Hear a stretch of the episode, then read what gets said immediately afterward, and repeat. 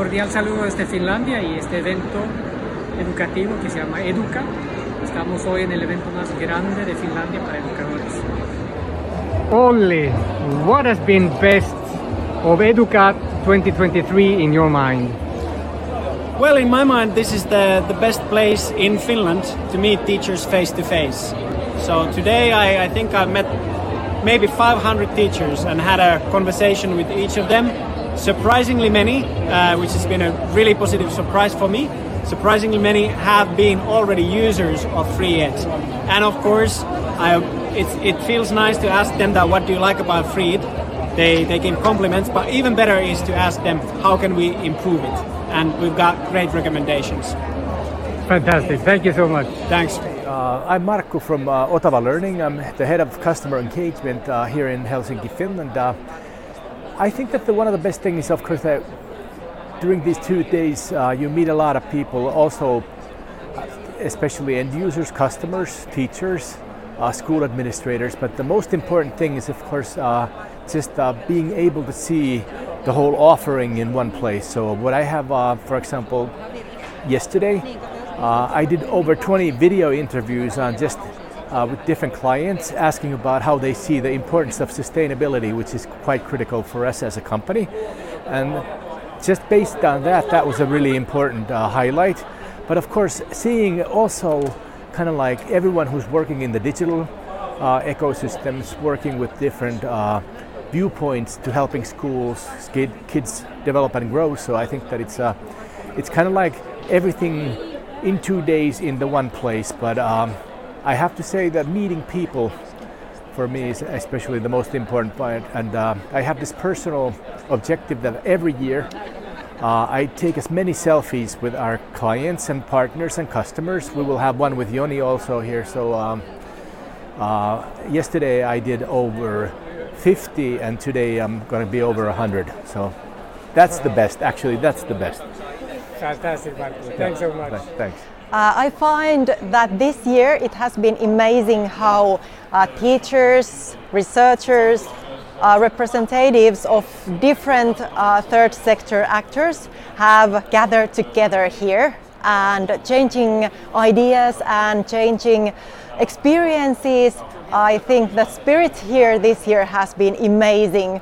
And one specific thing I want to highlight is the amazing product that our national broadcasting company has brought for young children, uh, for children in preschool. They have this amazing uh, app that teach children, for example, math, programming, and language, and it's free for every single child in Finland. That's a good question. I, I think uh, the best for us, for Reactor, has been to meeting all clients and also for new clients. We are working on to get like international Finnish training as good as it gets. So I think getting new new clients has been the best for us. Uh, I think the best thing has been seeing people for such a long time after COVID. but yeah, there's plenty of uh, teachers, principals, and other who who is working with um, schools, school environments. So it has been so nice. Well, I think first of all, uh, the best have been uh, gathering uh, after the few years break again together here here at Helsinki uh, Fair Center, uh, meeting educators, meeting policymakers, and again together uh, making sure that education in Finland is what it should be uh, 2023 and beyond. So I think meeting people is the key element for this fair. I work here Finnish National Agency for Education as a uh, learning material manager and we have had a lot of interest in Finnish as a second language and we have quite uh, quite many books for them that has been very interesting to hear all kind of uh, lack of knowledges of those kind of things. I think it, the best thing is to meet people, and uh, um, the second best thing is that I'm very proud of my school. So I like to talk about it and uh, meet people who are asking things about the education possibilities in Finland in Swedish. Well, actually, Educa for us is kind of a meeting the current customers, existing customers. So we have quite many users already here in Finland. So it's it's it's so nice to meet people uh, who are using Seppo and, and uh, kind of we can share the new features and, and this kind of thing. It's it's more like kind of uh, keeping up with the customers. I think it's uh, amazing to meet face to face after COVID. So I think it's uh, it's very visible that people are quite excited to meet each other in person. So I think that's been by far the best uh, uh, Educa 2023. Eh, yo creo que la mejor cosa es ver mucha gente después de tres años que no estamos aquí, ver mucha gente que ya conoces de antes, pero también nuevos conocidos, eh, hablar con mucha gente, eso es lo mejor. Pues lo mejor ha, sido ver toda la feria con todos los recursos que hay disponibles para la gente que viene a disfrutar de, toda la educación, todas las conferencias. Hemos visto muchas conferencias en, en inglés sobre educación finlandesa, también sobre los niños migrantes, sobre cómo enseñan eh, a los profesores, a los futuros profesores. Y hemos eh, dado un paseo por todos los stands, algunos de ellos estaban en finlandés, así que no hemos entendido nada, pero más o menos hemos ido preguntando a ver qué, de qué trataba cada uno de los stands y, no- y muy amablemente nos han ido informando. Así que nos ha parecido súper interesante. Muchas gracias. Muchísimas gracias. A ti. Bueno, pues en mi opinión lo mejor ha sido haber podido asistir a un montón de conferencias con numerosos expertos, con profesores de todos los niveles, desde primaria, secundaria, universidad.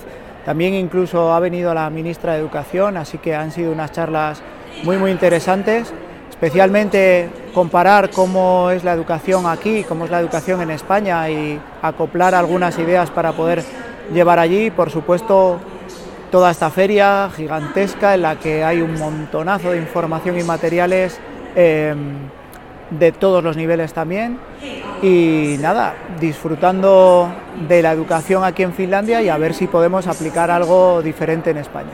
Pues nada, en mi opinión yo creo que es un evento muy interesante porque este evento realmente está organizado por docentes y aquí se ve básicamente el sindicato eh, más importante de docentes del país y por tanto se ve claramente esta mano en la organización, en el tipo de temas que se están tratando en Educa 2023, en los stands y quienes están aquí, que sobre todo es apoyar a los docentes. Una cosa que me ha gustado mucho es ver que eh, eh, la parte del libro, ¿no? Eh, a diferencia de otros congresos, aquí aún hay muchísimos stands de libros, los docentes están ahí ah, viendo y llevándose libros de todo tipo, eh, cuestiones manuales eh, y la parte digital obviamente también tiene su espacio, pero digamos no se pierde esa parte más manual y más del libro eh, que aquí aprecian mucho aquí en Finlandia y se ve claramente la cultura que tienen los docentes en este país. Y por otro lado, en los temas sí que les interesa mucho toda la parte de digitalización, sobre todo cómo llevarlo al aula, cómo trabajar esto realmente con los alumnos, cómo ayudarles a hacer mejor su trabajo. Eh, digamos, esta, esta idea de la tecnología eh, no como un objetivo, sino como una herramienta eh, que les haga llegar donde antes no podían, digamos, ¿no? y por tanto cómo les puede ayudar. ¿no? Y aquí se ve claramente esto. Y también eh, me ha gustado mucho que hay muchos espacios también de, digamos, de, apoyo entre ellos, de trabajo entre ellos, de, lugares donde pueden hablar entre ellos. Entonces, bueno, pues esto es muy interesante también, este tipo de eventos. Y, bueno, finalmente... El- un poco recorriendo también pues, he podido conocer a personas interesantes, digamos, del sistema educativo finlandés. Yo, que soy un recién llegado a Finlandia y llevo viviendo aquí apenas seis meses, pero que, que realmente estoy, digamos, como muy agradecido de todo el apoyo que estoy recibiendo aquí y también, pues, con ganas de poder compartir todo lo que estoy viendo aquí en Finlandia, pues, para, eh, sobre todo para eh, colegas de países de habla hispana y que, y que de alguna manera podamos también, pues, irnos inspirando en lo que vemos por aquí. Muchas gracias. Muchas gracias, Federico. Gracias.